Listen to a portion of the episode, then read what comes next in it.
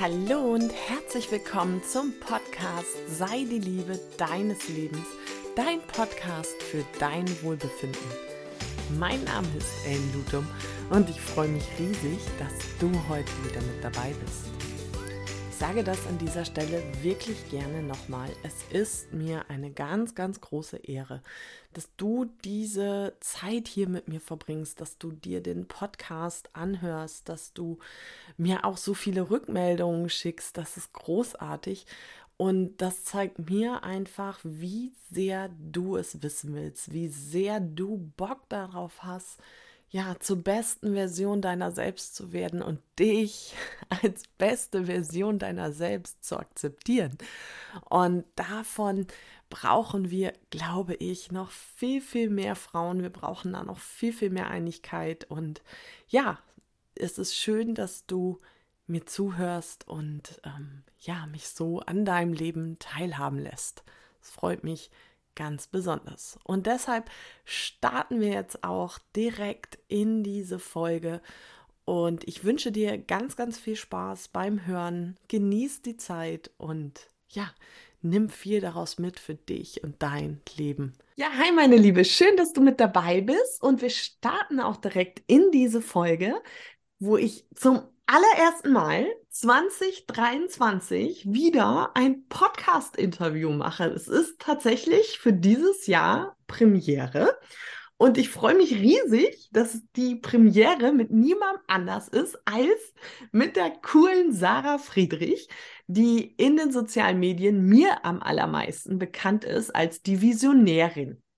Und hi und herzlich willkommen, liebe Sarah. Geil, dass du da bist. Vielen, vielen lieben Dank. Jetzt fühle ich mich ja noch mehr besonders, dass ich dein erster Interviewgast in diesem Jahr sein kann. Ja, kannst auch sein. Finde ich Ja, ne? also ich bin da ja schon sehr, ähm, also ich wähle ja schon sehr weise, wer zu mir Mhm. Podcast kommt. Und ich freue mich riesig, dass das mit uns geklappt hat jetzt hier heute. Denn wir kennen uns ja schon eine ganze Weile über Social Media, Mhm. hatten auch schon mal ein gemeinsames, total spontanes Live, was mir Mhm. sehr, sehr gut in Erinnerung geblieben ist. Vor allem, weil du da viele, viele wichtige Sachen gesagt hast. Aber ich fände es erstmal toll, wenn du dich selber vorstellst. Wer bist du? Ah. Stell doch mal. Ich finde es ja immer schön, wenn der andere mich vorstellt, weil ich so spannend finde, was andere sagen. Ich habe schon kurz überlegt, ob ich noch schnell reinkrätschen soll und dir vorweg, äh, es vorwegnehmen soll. Also stell du mich doch einfach mal vor. Aber ich kann es doch selber machen. Also offensichtlich heiße ich Sarah. Ähm, das, ähm, also was ich beruflich mache, vielleicht fange ich gleich einfach damit mal an. Ich arbeite als Business- und Social Media Coach vor allen Dingen für Frauen, die eine Personal Brand haben, die ein Online-Business aufbauen. Ähm, und ich habe mich die Visionärin genannt, weil ich Dinge gerne ein bisschen anders mache als andere und das auch gerne für meine Kunden mache. Und ähm, ich zum Beispiel lebe in Marrakesch und in Köln. Das ist, glaube ich, so eine Besonderheit äh, bei mir, dass ich schon da ziemlich meinem Herzen gefolgt bin und mit 2019 mittlerweile schon ähm, nach Marokko gezogen und pendel jetzt zwischen Deutschland und Marokko hin und her. Und die Freiheit, die mir mein Online-Business gegeben hat, ähm, das zu tun, ähm, die möchte ich gerne auch möglichst vielen anderen Frauen ermöglichen. Ja, Marrakesch, ne? Der Hammer. Ja. Das ist, ähm, da hat sich, glaube ich, auch bei dir noch so einiges im Blickwinkel verändert, oder? Als du da hingegangen bist. Also ich finde es ja total bewundernswert und ähm, habe auch in den, einer der letzten Folgen schon gesagt, ich glaube, eine Konsequenz von, wenn ich einfach mutiger wäre, wäre nicht mehr hier zu wohnen. Mhm. Ähm, wie war das für dich? Wie bist du da hingekommen? Warum? Und warum Marrakesch? Ja, gute Frage. Also 2017 war ich zum allerersten Mal äh, in Marokko. Ich habe damals einen Archäologen begleitet, der auf dem Tafelberg auf irgendwelchen Satellitenbildern irgendwelche alten Strukturen gesehen hat und dann nicht hochgekommen ist. Und dann ist er nochmal dahin. Und ähm, ich habe damals sehr viel geklettert und habe gesagt, wenn ich dabei bin, kann ich da unter Umständen was hinbauen, damit die Gruppe gesichert auf diesen Berg kommen kann. Und dafür sind wir so ungefähr 250 Kilometer zu Fuß durch die Sahara zu diesem besagten Tafelberg dann halt gewandert. Und das hat was mit mir gemacht. Also ähm, ich bin ja mittlerweile auch davon überzeugt, ich bringe ja mittlerweile auch selber Kunden in die Wüste zu Coachingreisen und zu einem Festival, da kommen wir vielleicht später noch drauf zu sprechen. Ähm, ich glaube, wenn du wirklich in der Wüste bist, dann macht das was mit, mit dir, mit jedem Menschen. Jeder Mensch, der sich wirklich darauf einlässt, mal so ein authentisches Wüstenerlebnis zu haben, ähm, das bewegt irgendwas in dir. Und ich war 2017 ehrlich gesagt sehr unglücklich mit meinem Leben.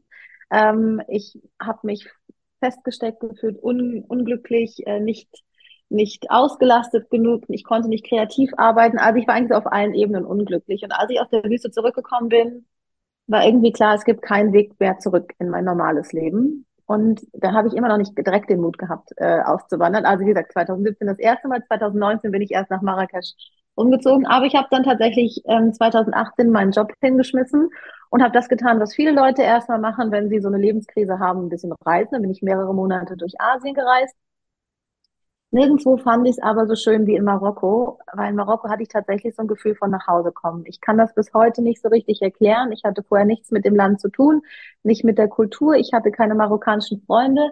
Zugegebenermaßen wusste ich auch nicht besonders viel über Marokko, ähm, aber als ich in Marrakesch den Flughafen verlassen habe, hatte ich so ein Gefühl von nach Hause kommen. Und das ist bis heute tatsächlich so. Und dann habe ich mich halt nach dieser Asienreise selbstständig gemacht, Anfang 2019 und bin dann nach Marrakesch geflogen mit der Idee, ähm, also ganz ursprünglich habe ich mich ja selbstständig gemacht mit der Idee, ich könnte Unternehmen aus der Reisebranche zu Social Media beraten. Das war so meine allererste Idee. Und dann dachte ich, das kann ich ja auch in Marokko machen und hatte noch die Idee, ach, ich arbeite da so ein bisschen und wenn ich plus minus null rauskomme, dass ich die Reisen finanziert kriege nach Marokko, bin ich schon glücklich. Und bei dieser Tour ähm, habe ich dann erfahren, wie günstig Mieten unter Umständen in Marrakesch sind und habe dann beschlossen, wandere ich halt einfach noch aus dahin. Wobei Auswandern ja relativ bei mir ist. Ich habe ja noch Wohnsitz in Deutschland, ich habe noch eine Wohnung in Köln, aber die meiste Zeit bin ich halt da. Ich habe gerade echt voll die Gänsehaut gekriegt von dem, was du erzählt hast, als du gesagt hast, das macht etwas mit dir und diese vor allem dieser Moment, dieses nach Hause kommen. Und mhm. Ich gebe so Podcast-Interviews, so für mich, frage ich mich immer, unter welcher Intention steht denn das Ganze? Und ich habe bei dir so immer das Wort Mut im mhm. Kopf. War das auch teils ein bisschen unsicher, schwummrig, ähm, schwammig, da überhaupt hinzugehen? So als Frau mhm. alleine? Nee, das ist, ich finde es lustig. Ganz viele Leute sagen mir das immer. Sarah, du bist so mutig, das ist so mutig, dass du das gemacht hast. Selbstständig machen ist schon mutig, aber dann auch noch ins Ausland ziehen und dann auch noch in so ein Land, wo man vielleicht denkt, als Frau ist es schwieriger. Ich habe mich zu keinem Zeitpunkt besonders mutig gefühlt. Ich glaube, das lag einfach daran, weil ich so meinem Herzen gefolgt bin. Ähm, und wenn du deinem Herzen folgst, braucht es nicht mehr so richtig viel Mut. Die Hürde ist schon quasi mit Liebe, weiß ich keine Ahnung, was es dann anstattdessen ist. Ja, das wirkt äh, dann so, so normal, oder? Mhm. Ja, mhm. es war, es war fast so, so eine natürliche Konsequenz. Ähm, ich habe damals natürlich noch gesagt, ah, was das Schlimmste, was passieren kann. Ich gehe pleite mit meinem neu gegründeten Business und irgendjemand muss für den Flug zurück nach Deutschland zahlen. Also es war nicht so, dass ich nicht auch über darüber nachgedacht habe, geht das hier gut. Ähm, aber so richtig Thema war das eigentlich nie. Also ich bin jetzt, dahin. Ich sitze schon die ganze Zeit und grinse, ja. weil ähm, sprechen wir ruhig das Thema an. Du bist ja mit deinem Business echt erfolgreich. Aha, ja. So, Pleite ist ja gerade überhaupt keine Spur hier. No. Und das finde ich da auch nochmal so fantastisch. Also Erfolg ist ja auf ganz, ganz vielen Ebenen, mhm. zeichnet er sich aus. Und gerade wir Frauen neigen ja dazu, so auch finanziellen Erfolg gerne klein zu halten, klein zu reden und selber klein zu machen, immer mehr zu geben. Erzähl doch mal von deinem Erfolg. Ja, also ich habe das natürlich auch gehabt, ähm, als ich angefangen habe mit meiner Arbeit. Wie gesagt, das hat sich auch extrem weiterentwickelt. Entwickelt. Die erste Idee war, ähm, für Unternehmen aus der Reisebranche zu arbeiten, aber die hatten gar keinen Bock auf mich. Ähm, also damit bin ich wirklich kläglich gescheitert. Ich hatte aber nur mein ganzes Geld bei dieser Asienreise verprasst. Deswegen musste ich ab quasi die ersten Sekunde meiner Selbstständigkeit Geld verdienen. Ähm, ich hatte gar keine andere Wahl, als auf dem Weg zu lernen und bin dann jetzt da angekommen, wo ich jetzt bin. Und ich glaube auch, dass es noch nicht das Ende ist. Ähm, aber ich habe eine sehr, sehr schöne Geschichte. Also eigentlich zwei Geschichten. Vielleicht erzähle ich einfach beide. Die erste ist, dass ich irgendwann beschlossen habe, ich lasse mich nicht mehr in meinem Preis drücken. Ähm, weil sind wir mal ehrlich, die Menschen, die dich in deinem Preis drücken, das sind die, mit denen du am Ende die meisten Probleme hast. Fast ausnahmslos immer. Ich würde sagen, 99,9 Prozent sind ja. es die, die sich richtig wie Arschlöcher benehmen.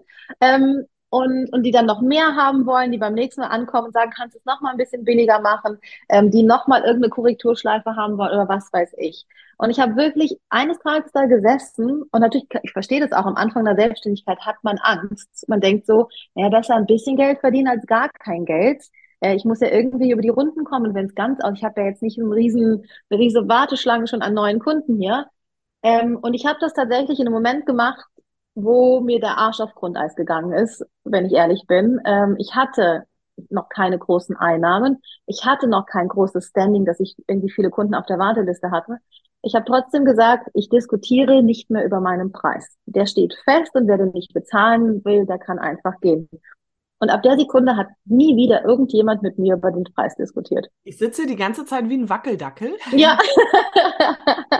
Danke für diese Aussage, denn sie ist so wichtig. Und wir haben, glaube ich, alle, ich bin normal kein Freund von Pauschalisierung, aber da, glaube ich, trifft es einfach.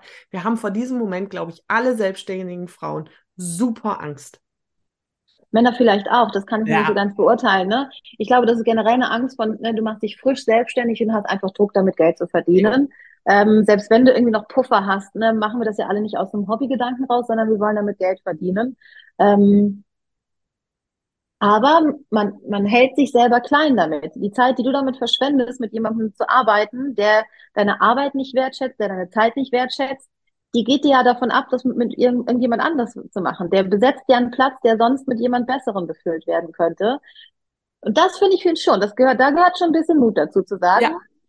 Ist mir jetzt wurscht. Ich habe damals, ich habe in Marrakesch gesessen ähm, und ich habe mir gedacht, und wenn es bedeutet, dass ich zurück nach Deutschland muss und irgendwelche Klos schrubben gehen möchten muss, das ist mir lieber, als mich auch noch ein einziges Mal runterhandeln zu lassen, mich nicht wertgeschätzt zu fühlen und am Ende die dreifache Arbeit zu machen, weil die irgendwie auch noch besonders viel fordern.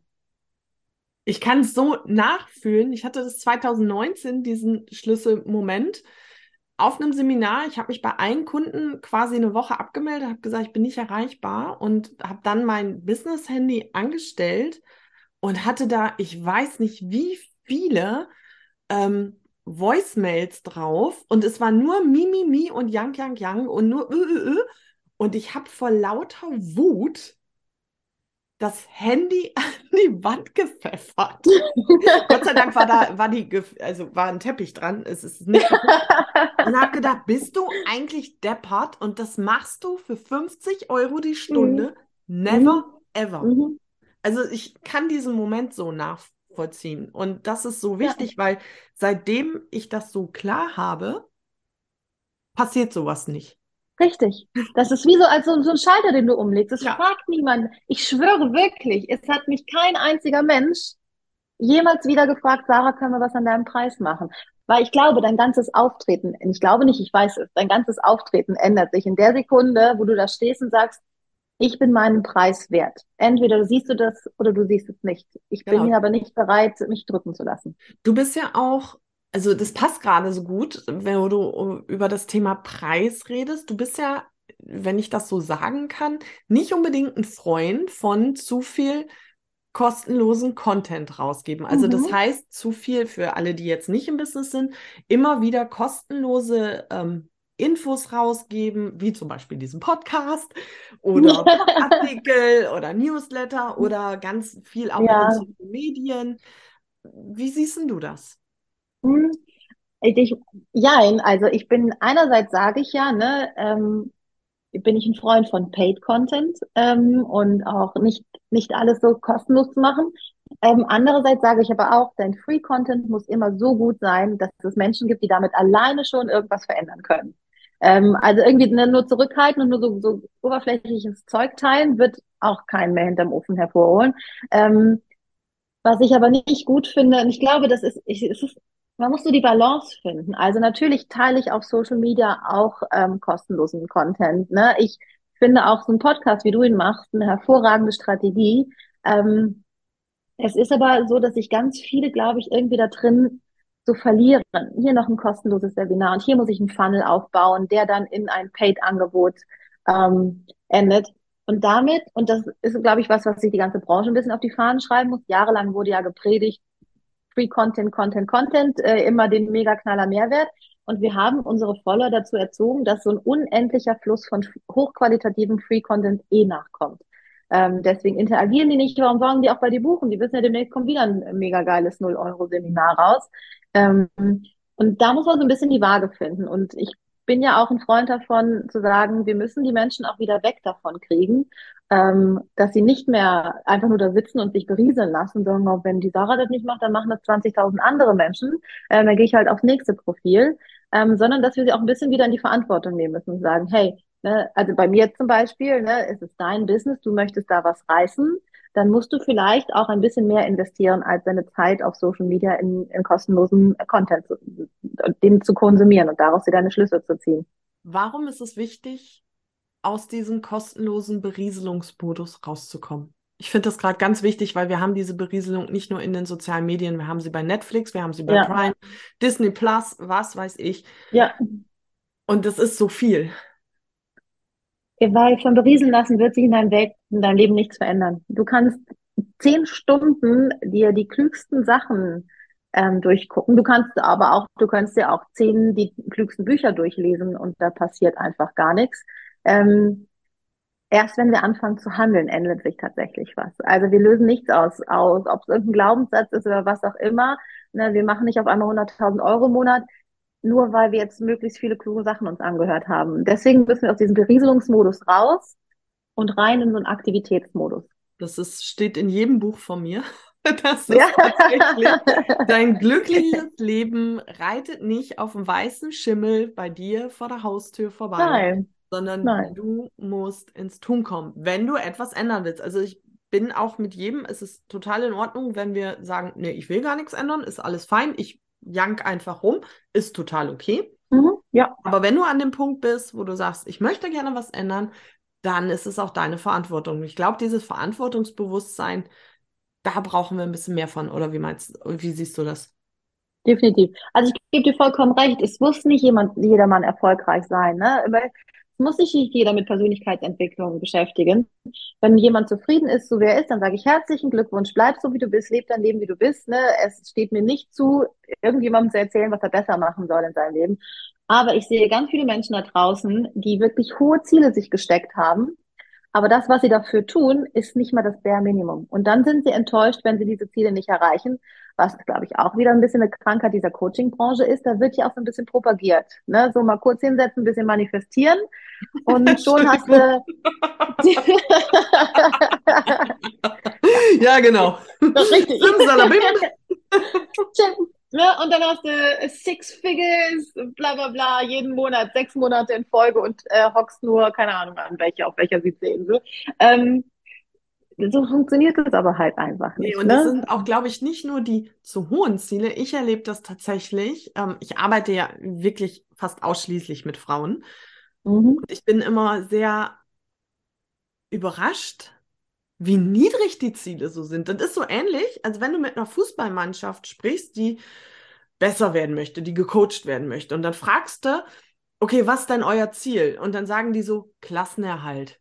Wo du denkst, äh, okay, wie wär's denn mit der Meisterschaft? Also ich meine, ja. was ist denn das?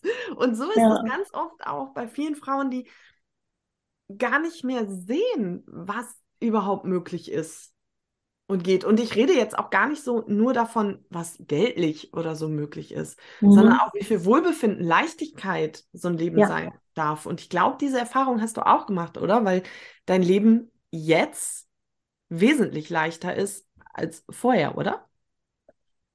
Ja, ähm, aber ich habe immer noch ein wirklich starkes Commitment ähm, zu dem, was ich haben möchte. Ähm, ich habe es heute erst meiner Story geteilt. Ne, 2020 war so für der Durchbruch für mein Business. Ab, ne, das war so, da habe ich habe ich ein äh, Coaching-Programm gelauncht und das war so, das ist so mein Signature-Programm geworden. Ähm, und seitdem geht's halt steil bergauf dass ich davor aber anderthalb Jahre täglich gepostet habe. Ich habe täglich Stories gemacht. Ähm, ich erzähle immer gerne, ein einziges Mal habe ich nichts gemacht äh, für, weiß ich nicht, vier Tage, weil ich mit der Lebensvergiftung, Mittelvergiftung des Todes im Bett lag. Ich habe gedacht, ich sterbe wirklich. Ähm, in einem billigen 3-Euro-Hostel habe ich auf dem Toilettenboden geschlafen, weil ich mich nicht mehr zurück ins Bett robben konnte. Da hatte ich das Level erreicht, dass ich nichts mehr machen konnte. Ähm, ne, ich, ich gehe raus, ich quatsch Leute an, ob ich in ihren Podcast kommen kann. Ist vielleicht mal aufgefallen. Bis heute mache ich das, weißt du? Ähm, ich lehne mich nicht zurück und sage, jo, jetzt läuft es ja hier ähm, und jetzt, äh, jetzt kann ich mich zurücklehnen. Jetzt brauche ich nur ein, zweimal äh, im Monat zu posten. Ähm, und das ist was, was ich tatsächlich bei vielen Menschen nicht verstehe. Die sprechen davon, dass sie lieben, was sie tun. Das ist ihr Baby, das wollen sie nach vorne bringen. Ähm, und ich weiß schon, das, das macht keiner mit böser Absicht. Da steckt irgendwas anderes dahinter. Ähm, es ist nicht einfach Faulheit. Ähm, aber wenn es mein Baby ist, wenn es meine volle Leidenschaft ist, dann setze ich mich auf meinen Arsch und löse das Problem und leg mich nicht zurück und finde tausend Entschuldigungen, warum es jetzt nicht möglich ist. Auch ich sitze jetzt hier gerade wieder grinsend und schüttle oder nicke zustimmend. Das ist genau das Ding. Und das ist ja auch das, was ich so schade finde. Es ist so gesellschaftlich akzeptiert in Autos, in Kleidung, in Kosmetik, Schönheitssachen zu investieren.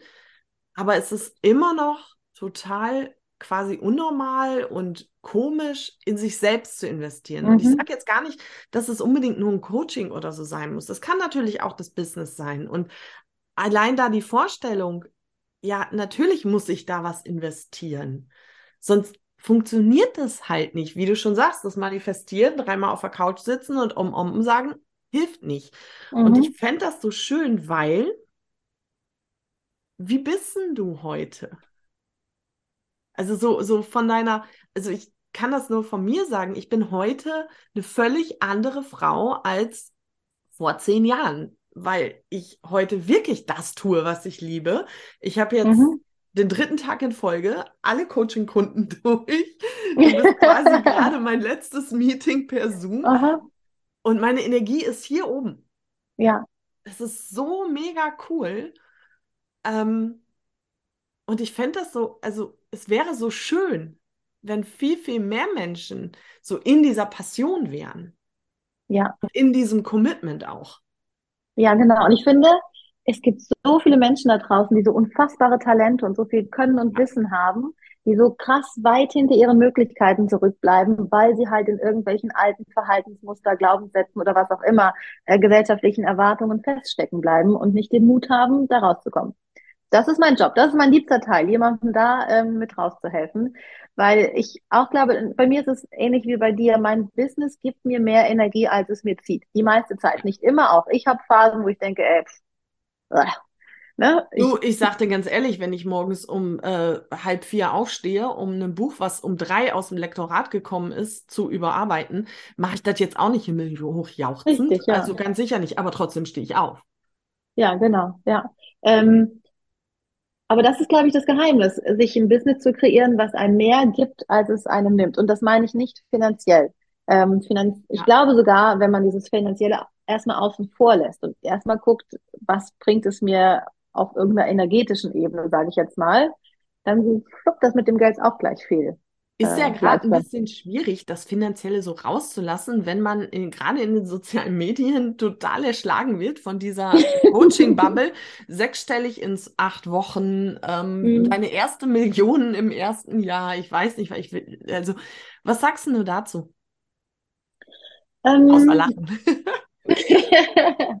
nee, ehrlich, ich freue mich jeden, der innerhalb von so kurzer Zeit so viel Erfolg hat. Ähm, das finde ich schön. Ich finde es nur ein bisschen schwierig, wenn ein Coach nichts anderes vorzuweisen hat als seine Umsatzzahlen.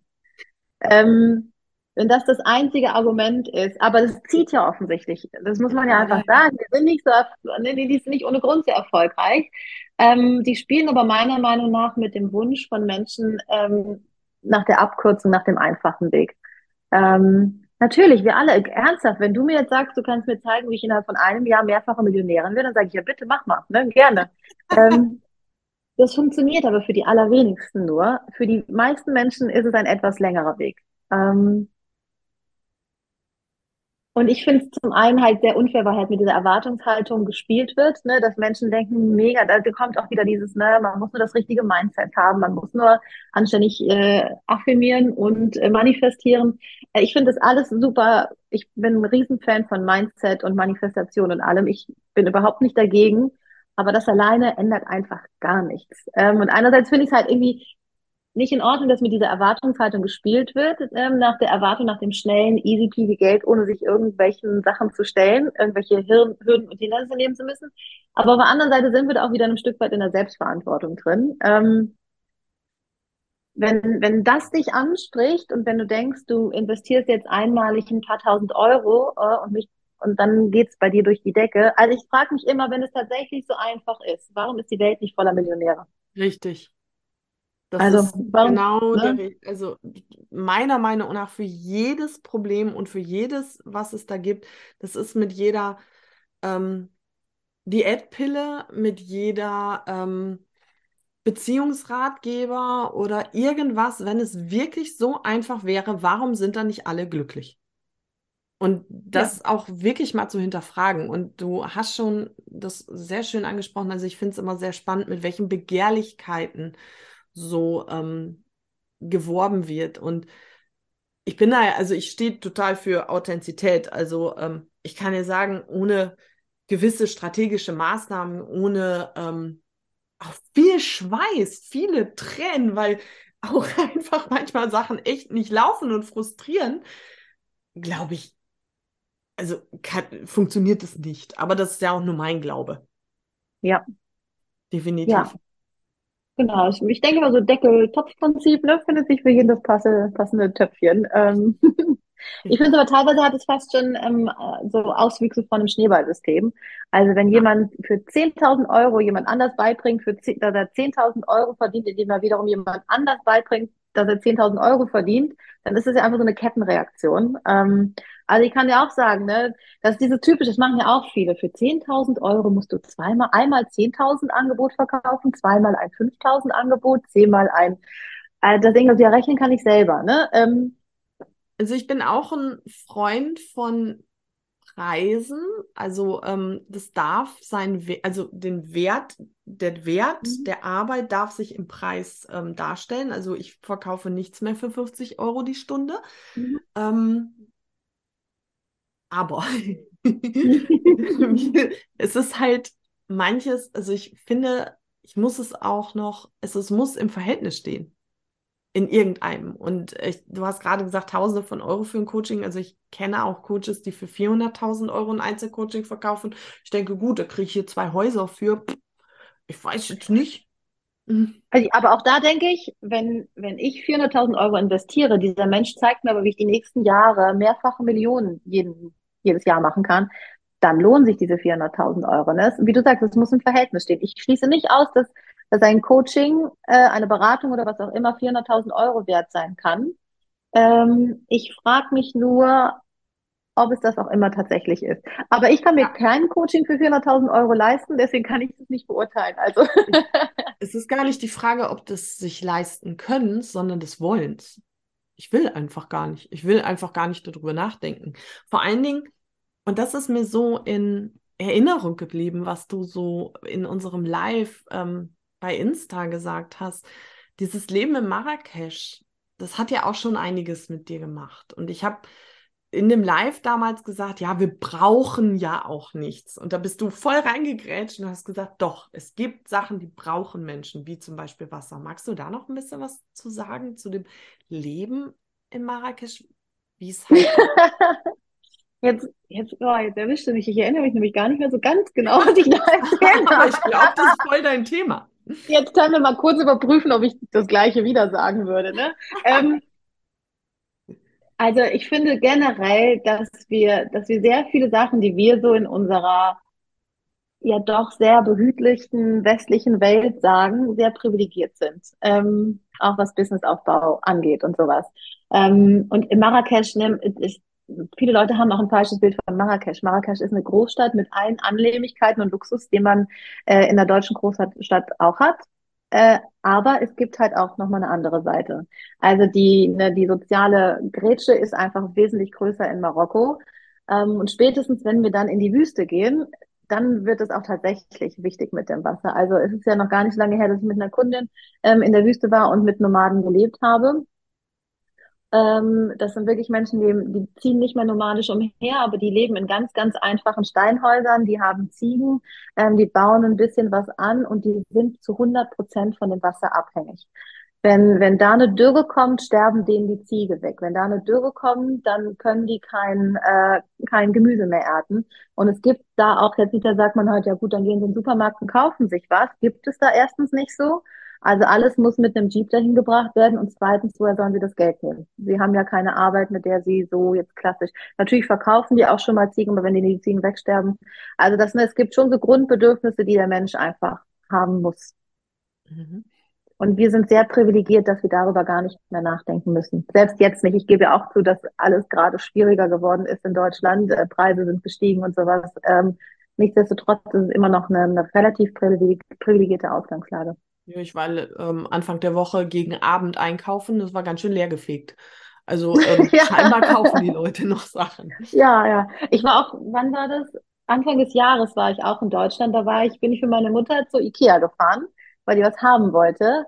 Und dieses Ding war brechend voll und die Leute hatten Dekokissen, Deko-Kerzen, Deko was weiß ich. Und ich habe gedacht, ich glaube nicht, dass ihr alle gerade eine Erstausstattung für eine Wohnung kauft. Ihr habt alle schon Sachen oder der Großteil der Menschen hier hat schon Sachen, die gefallen euch halt nicht mehr. Ähm, ihr dekoriert gerade um, ihr macht ja. gerade euer Zuhause, was ja ne, jedem zusteht. Ja, es ist ne? alles okay und das denke ich jedes Mal, wenn ich auf einem Freitag oder Samstagabend durch eine Innenstadt gehe und die Restaurants brechend voll sind und du zu zweit mhm. keinen Tisch bekommst.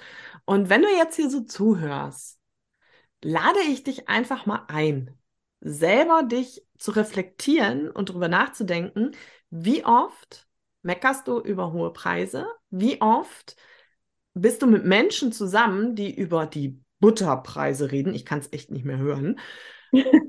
Und wie gehst du aber mit diesen Luxusartikeln um? Also kannst du dir Deko leisten? Kannst du essen gehen? Und hey, ich bin total großer Freund davon. Ich freue mich riesig für dich. Aber dann hör auf zu janken. Mhm. Das ist so nur meine Einladung, das einfach mal so zu überdenken, weil wir dürfen ja. aufhören, in diesem kollektiven Jammermodus mitzumachen. Mhm. Und ich weiß nicht, wie es dir in Marrakesch mit den Leuten geht, mir in Afrika.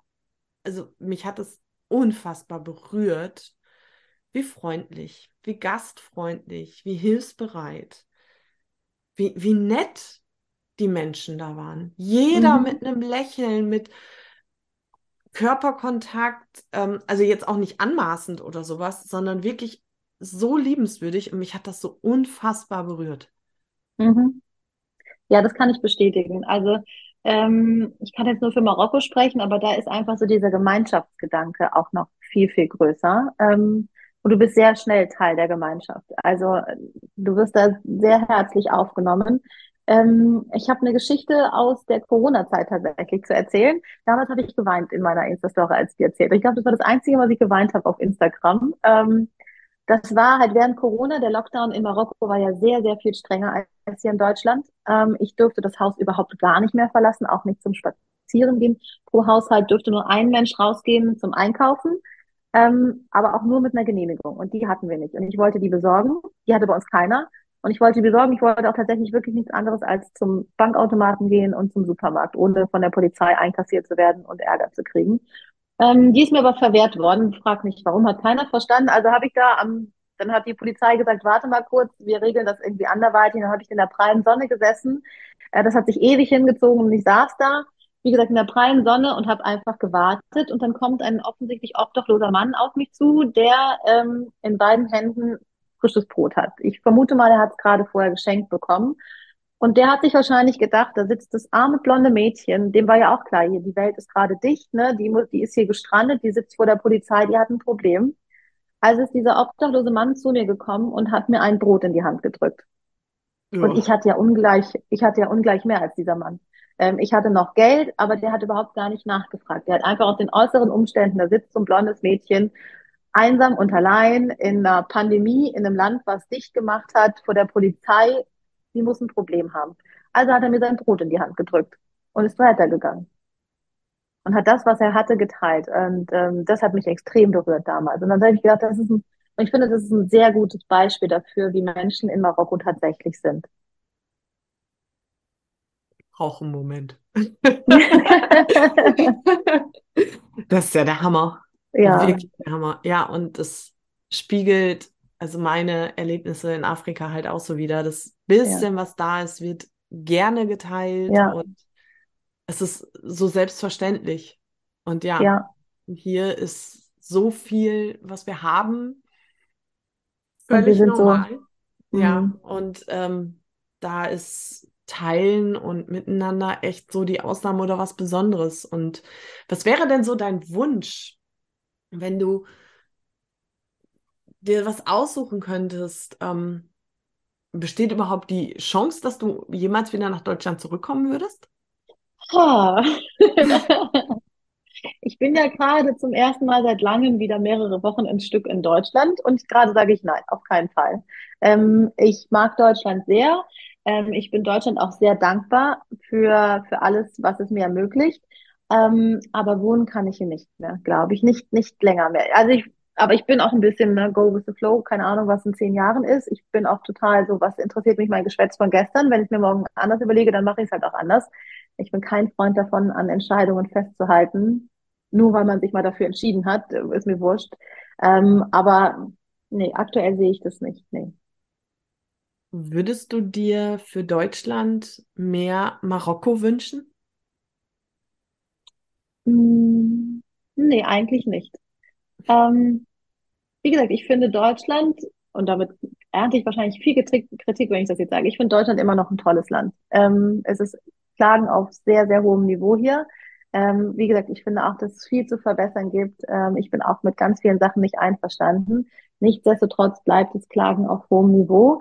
Ähm, und ich finde, dass Deutschland wirklich viele, viele wundervolle Aspekte hat, die ich auch nicht missen wollen würde. Ähm, aber für mich persönlich ähm, ist es das zumindest im Moment nicht mehr das Land, in dem ich mich am wohlsten fühle. Ich finde das total klar und geil. Mhm. Wie sieht denn der Tagesablauf in Marokko so aus? Ist der anders als hier in Deutschland? Ja, schon. Ähm, allein schon wetterbedingt. Ja, ich habe gehört, da ist schön warm. Ja, da ist ganz schön warm, richtig, ja. Ähm, aber also ich bin so ein Frühaufsteher, aber in Marokko macht es noch mehr Sinn, tatsächlich vor allen Dingen im Sommer. Also ich stehe immer so gegen fünf Uhr dreißig schon auf. Ähm, und das macht in Marokko natürlich noch Sinn, weil es dann noch relativ kühl ist. Also ich habe so den, den Wunsch, meine Arbeit, was ich so zu tun habe, bis mittags durchzuhaben, damit ich dann den heißen Nachmittag äh, mit anderen Dingen verbringen kann. Am Pool hängen, in der Hängematte liegen, was man halt so macht als selbstständiger Mensch. Ne? Wie wohnst du denn da so in Marokko, also in Marrakesch? Das hört sich Ähm, ich, an. ja, ich habe äh, also ich habe leider keinen eigenen Pool. Ähm, also theoretisch haben wir auch ein Becken, in dem man schwimmen könnte. Damit wird aber werden die Pflanzen getränkt. Ich wohne auf einer kleinen Farm und das ist, glaube ich, also diesen, dieses Haus, also ich habe mein eigenes Haus da, das gefunden zu haben, ist ein Juwel, weil es liegt eigentlich innerhalb der Stadt. Das ist, glaube ich, so ein klassischer Fall. Marrakesch ist irgendwann mal so außen drum gewachsen. Ähm, das ist eine kleine Farm und dahinter ist ein kleines Dorf. Und ich, wenn ich vorne rausgehe aus der Farm, habe ich das Großstadtleben, die moderne Großstadt. Wenn ich die Tür schließe, bin ich auf dem Land. Ich habe Schafe, Ziegen, Hühner, Olivenbäume. Ich kann, ne, wenn, wenn äh, die Orangen reif sind, gehe ich morgens zum Frühstücken raus und pflück mir so eine Orange vom Baum und esse die frisch. Ähm, und wenn ich hinten rausgehe, ist halt dieses kleine Dorf, was wirklich einfach, das könnte auch irgendwo 20 Kilometer vor den Toren von Marrakesch sein ähm, was so ganz in sich geschlossenes System auch ist. Und da habe ich so richtiges marokkanisches Dorfleben. Ähm, also ich habe so drei in eins. Und wie gesagt, ich habe ein eigenes Haus, ein traditionelles Riad. Eigentlich viel zu groß für mich alleine, aber ich lieb's. Also ähm, riesengroße Dachterrasse, riesengroßer Garten natürlich auch von der Farm mit einer Hängematte zwischen zwei Olivenbäumen. Ja, so lebe ich da. Das hört sich total traumhaft an. Ja, ist es auch, ist es auch, ja. Tatsächlich. Das einzige Manko, ich habe keinen Pool. Okay, ich ich meine, gut, Freunde, die einen Pool haben. Wüste, ähm, mit dem Pool, das ist halt, da ist Wasser halt auch echt eine andere Re äh, Ressource, ne? Ah, ja, siehst du, du hast auch eine falsche Vorstellung von Marrakesch. Marrakesch ist ja nicht Wüste. Aber Hm? warm, oder? Warm ist es schon, ja. Ähm, es gibt auch in der Nähe von Marrakesch gibt's die Agafay-Wüste, was aber so eine Geröll- und Steinwüste ist. Ähm, aber Marrakesch selber liegt jetzt nicht so wirklich mitten in der Wüste und Marrakesch ist voll mit Pools. Also, ne, jedes Hotel, jedes schickere Haus hat da Pools. Ob das wirklich so nachhaltig ist, steht auf einem zweiten Blatt. Glaube ich tatsächlich auch nicht, dass man in einem durchaus sehr wüstenlastig geprägten Land so viel Wasser verbrauchen muss, ähm, steht auf einem ganz anderen Blatt. Ähm, aber tatsächlich ist Marrakesch voll mit Pools. Also wenn ich irgendwo einen Pool haben möchte, dann finde ich innerhalb von kürzester Zeit einen wunderschönen Pool, an dem ich den Nachmittag verbringen kann. Mhm. Genau. Ähm, du hast gerade gesagt, du warst mit deiner Kundin in der Wüste. Mhm. Das machst du, glaube ich, nicht nur einmal, oder? Das mache ich tatsächlich gar nicht mehr. also nicht zumindest, also meine Kunden haben die Möglichkeit, auf mich zuzukommen ab sofort und zu sagen, Sarah, ich würde gerne mal eine Wüstenreise mit dir machen. Ähm, können wir das gemeinsam machen und dann erarbeite ich was ähm, und dann machen wir das so als eins zu eins Trip oder wenn du eine Freundin mitbringen möchtest, deine, dein Business Buddy geht das auch. Ähm, ich habe davor aber jetzt bis jetzt ähm, tatsächlich so Reisen ähm, gestaltet und dann zur Buchung geöffnet und dann konnten Kunden mit mir mitkommen. Ähm, das hat mir, also die Reisen an sich haben mir wahnsinnig viel Spaß gemacht. Das Marketing hat sich ganz fürchterlich und falsch für mich angefühlt, ähm, weil es so ein bisschen sich angefühlt hat, also Marrakesch ist eigentlich fast nur so ein bisschen so eine Vernunftslösung, weil noch viel wohler fühle ich mich in der Wüste. Also noch einmal über den Atlas drüber und so richtig in die Wüste, in so eine ganz untouristischen, untouristische Gegend, wirklich so mit Sanddünen und da hat man auch so weite Steppen und Akazienbäume, dann, dass man auch merkt, jetzt ist man wirklich in Afrika. Ähm, und das ist halt mein Zuhause irgendwie. Das ist der, glaube ich, der Ort auf der Welt, der mir am allermeisten bedeutet. Und tatsächlich finde ich es ein Privileg, dass ich Menschen damit hinnehme. Also für die, dass sie damit hin dürfen. Und ich möchte niemanden davon überzeugen müssen, dass diese Reisen ganz besonders sind. Ist natürlich marketingmäßig total beschissen, wenn du sagst, ich habe keinen Bock, dir zu erklären, warum diese Reise besonders ist. ähm, da das ja aber nicht meine Haupteinnahmequelle ist, ähm, habe ich jetzt einfach, also ich habe hab zwei verschiedene Reisen konzipiert. Ähm, bei der ersten habe ich das schon gespürt und habe gedacht, so vielleicht ist es einfach die Art der Reise ist noch nicht so ganz meins. Also es waren beides Male Coaching-Reisen, aber es war beides auch mal sehr eng mit der Region und mit dem Leben in der Wüste äh, verbunden. Da habe ich im ersten Mal noch gedacht, hm, es ist vielleicht nicht, vielleicht muss ich noch mal an der Art der Reise ein bisschen was machen. Ähm, aber das hat nicht geholfen. Also es war, ich habe dann für mich festgestellt, die Reisen durchzuführen ähm, und mit meinen Kunden da zu sein und zu sehen, was das mit ihnen macht, finde ich unfassbar toll. Aber ich habe keinen Bock, es vorher zu vermarkten. Und deswegen mache ich das jetzt einfach nicht mehr. Es steht noch auf meiner Webseite. Ähm, wenn mich jemand danach fragt, sage ich, ja, können wir machen. Ähm, aber es wird es nicht mehr einfach so zum Buchen geben. Mhm. Aber es gibt was aber, anderes. Richtig, aber Genau. ich veranstalte tatsächlich im Oktober diesen Jahres ähm, ein Festival in der Wüste, das erste Coaching-Festival für Frauen.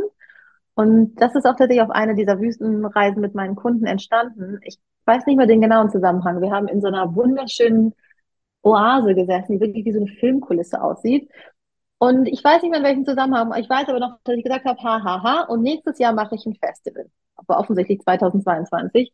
Und im nächsten Moment denke ich schon so, hm, warum nicht? Ist eine ganz schön gute Idee. Und ich glaube, ich habe am gleichen Tag noch mit Mustafa gesprochen. Das ist der Besitzer von dem Camp, ähm, zu dem ich auch immer gefahren bin. Ähm, und das ist auch ein Freund von mir. Und der ist auch nomadisch als Kind da umhergezogen und groß geworden in der Region. Ähm, und dann bin ich schon zu dem gegangen und gesagt, Mustafa, machen wir ein äh, Festival zusammen? Hat er gesagt, ja cool, ich wollte auch schon immer mal ein Festival machen. Ähm, machen wir. Und dann bin ich zurück nach Marrakesch gekommen, als dann diese Reise beendet war und habe direkt angefangen zu planen. Und jetzt äh, passiert es tatsächlich. Oktober? 24. bis 29. Oktober. Und ähm, Geil. Ins, drei Coaching-Tage gibt es insgesamt, ähm, an denen insgesamt zwölf Workshops stattfinden werden. Es bin natürlich nicht nur ich, sonst würde ich ja umfallen irgendwann vor lauter Workshops geben. Ähm, es sind insgesamt mit mir vier internationale Coaches, also die Festivalsprache ist auf Englisch. Und es geht ein bisschen weg von dem, was ich normalerweise mache. Also ich mache ja eigentlich dieses Business und Social Media Coaching. Ähm, das Festival äh, geht ganz eindeutig in die Richtung Persönlichkeitsentwicklung, weil ich sowieso auch finde, ein eigenes Business aufbauen ist Persönlichkeitsentwicklung hoch zehn. Ähm, und alles, was man da in den Workshops lernen kann, kann man entweder für sich privat nutzen, ähm, für sein Business oder für sein Angestelltenverhältnis, was auch immer. Genau. Aber es gibt darüber noch jede Menge andere Sachen. Es gibt noch zwei Zeremonien. Wir haben jeden Tag ähm, Yoga, um den Tag zu starten. Ähm, wir haben einen kleinen Markt, wo die Nomadinnen der Region ihre Produkte verkaufen können. Ähm, natürlich haben wir Musik und Lagerfeuer. Also ne, das, das Wüstenleben wird, wird nicht äh, zu kurz kommen. Und am vierten Tag es gibt noch so einen Integrationstag, also einen Tag, wo wir einfach nur noch alle gemeinsam sind, keine Workshops mehr sind, einfach um noch mal ein bisschen sacken zu lassen, was wir da die ganzen letzten Tage erlebt haben. Genau, und dann gibt es noch einen Abreisetag. Voll gut. Und ich kann das auch echt nur bejahen. Ähm, egal in welcher Branche, egal ob du angestellt bist, ob du ähm, selbstständig bist, du bist immer nur so erfolgreich im Job, wie du auch persönlich wächst. Also dein inneres Wachstum zeichnet sich immer im Außen. Also mhm. da bin ich total weil Ich finde es voll gut, das nicht nur so ein Business unter Business ähm, Motto zu stellen, sondern wirklich ähm, Persönlichkeitsentwicklung voll, voll cool. Ja, also ich bin ja das beste Beispiel auch dafür. Ne? Am Anfang als ich mich selbstständig gemacht habe, da habe ich gedacht, wenn ich gerade mal so viel verdiene, dass ich über die Runden komme, so klassisch, was ja viele sagen, ne? wenn ich so viel verdiene, dass ich gut über die Runden komme, ein bisschen extra noch hab, äh, in Urlaub fahren kann, dann ist alles gut. Ne? Und mittlerweile, jetzt bin ich schon Festivalveranstalterin. Also die Ziele, die ich mir stecke, die werden größer, die Projekte, die ich mir stecke, werden größer und auch die Ansprüche an das, was ich mit meinem Business erreichen möchte, werden größer. Ja, und das ist so schön. Ich finde, das ist so ein tolles Wachstum.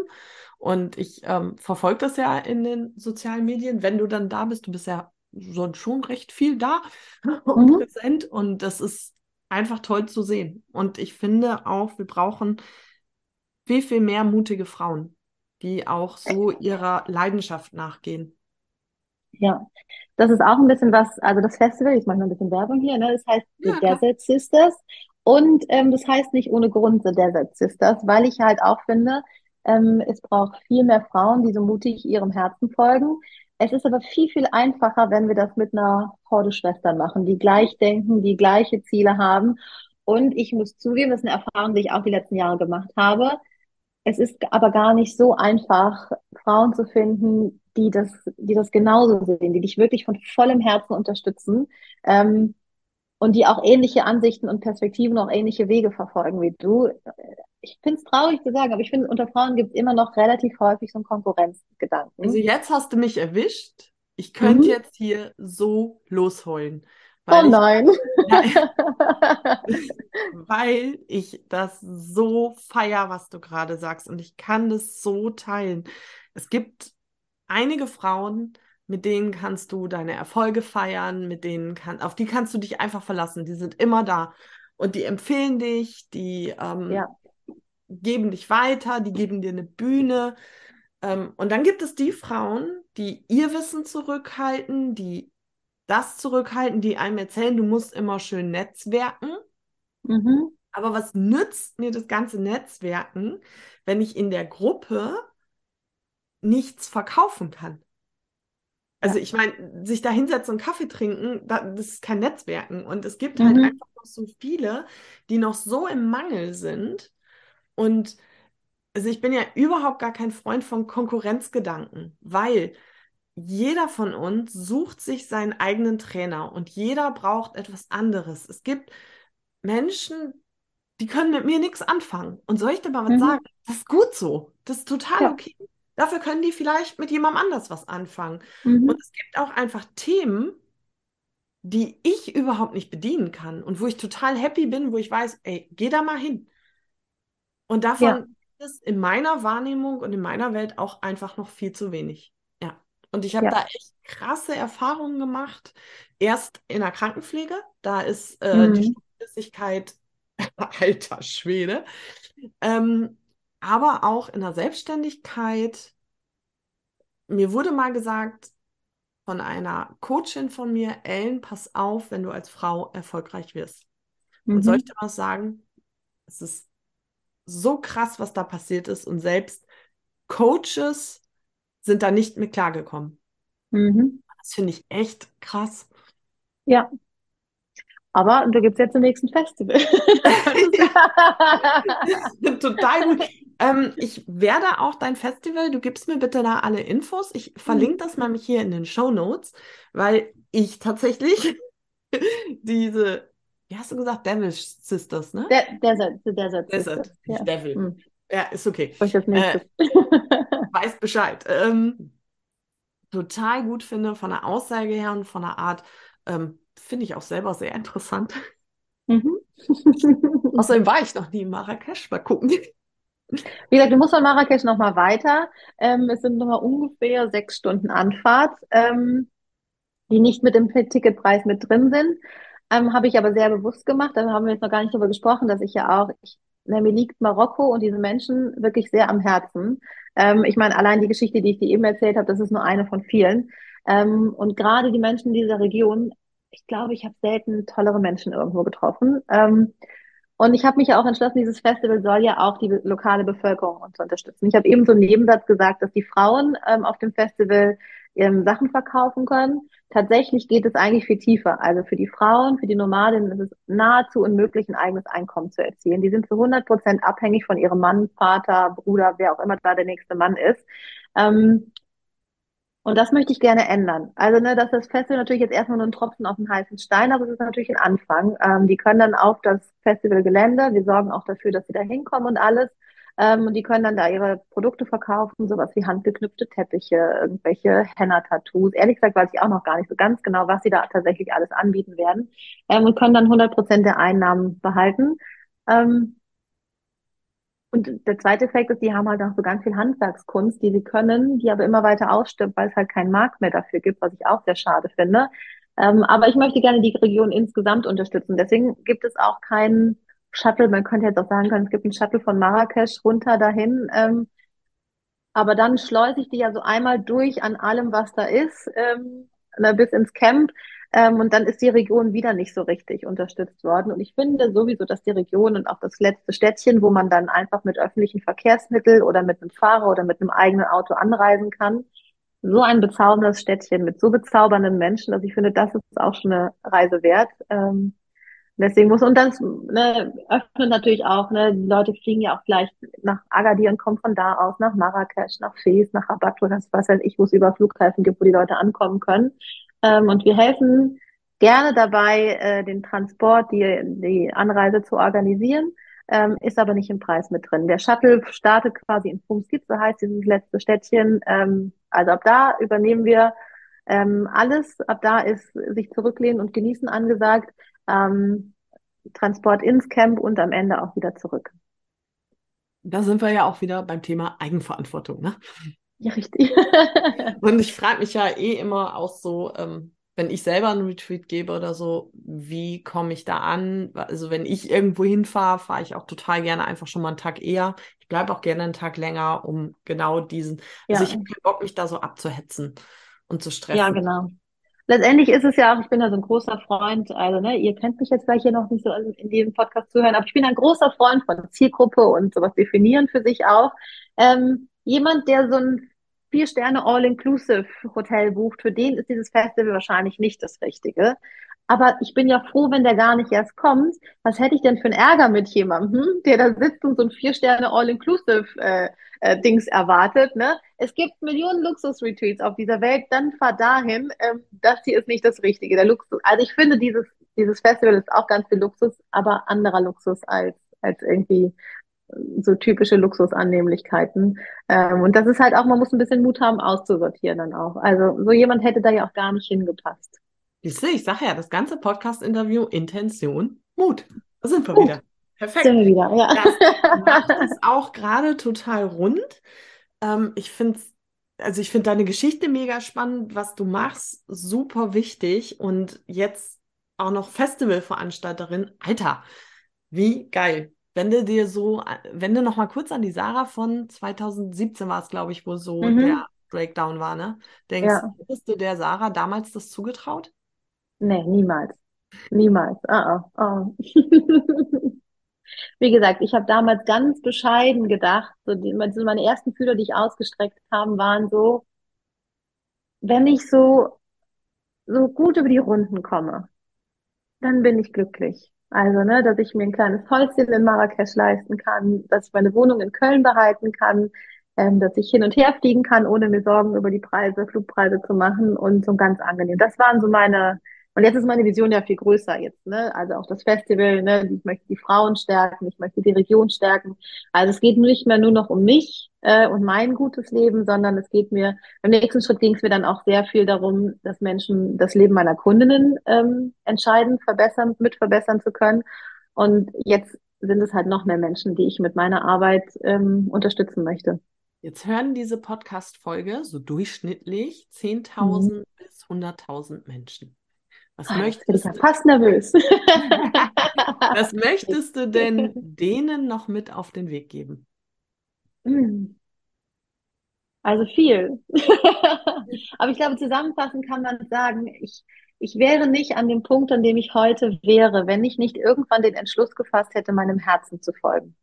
Und radikal seinem Herzen zu folgen, ist, glaube ich, der, der beste Ratschlag, den man jemandem geben kann. Das bedeutet für mich aber auch, mein Herzen in alle Richtungen folgen. Ne, in die es mich zieht, weil ich es machen möchte, aber auch aufzuhören mit etwas, weil ich es nicht mehr machen möchte. Danke. Bitte. Sarah, ich danke dir für dieses tolle Interview, für deine Zeit. Ähm, wie schön, gerade auch mit dir hier in diesem Raum zu sein, Raum zu öffnen. Und ich bedanke mich auch bei dir fürs Zuhören, dass du so, also wir reden jetzt ja schon fast eine Stunde, so schon die ganze Zeit, die ganze Zeit on stage bist. Alles, was du über Sarah wissen musst, äh, wo du sie findest und wo du auch ihr Festival findest, verlinke ich dir in den Show Notes. Und da kannst du alles nachschlagen. Folge ihr auch gerne bei Instagram, ähm, weil sie hat einfach auch tolle Ideen und Inspirationen. Und Vergiss nicht, dein Wohlbefinden ist immer deine bewusste Entscheidung. Pass gut auf dich auf. Alles Liebe, deine Ellen.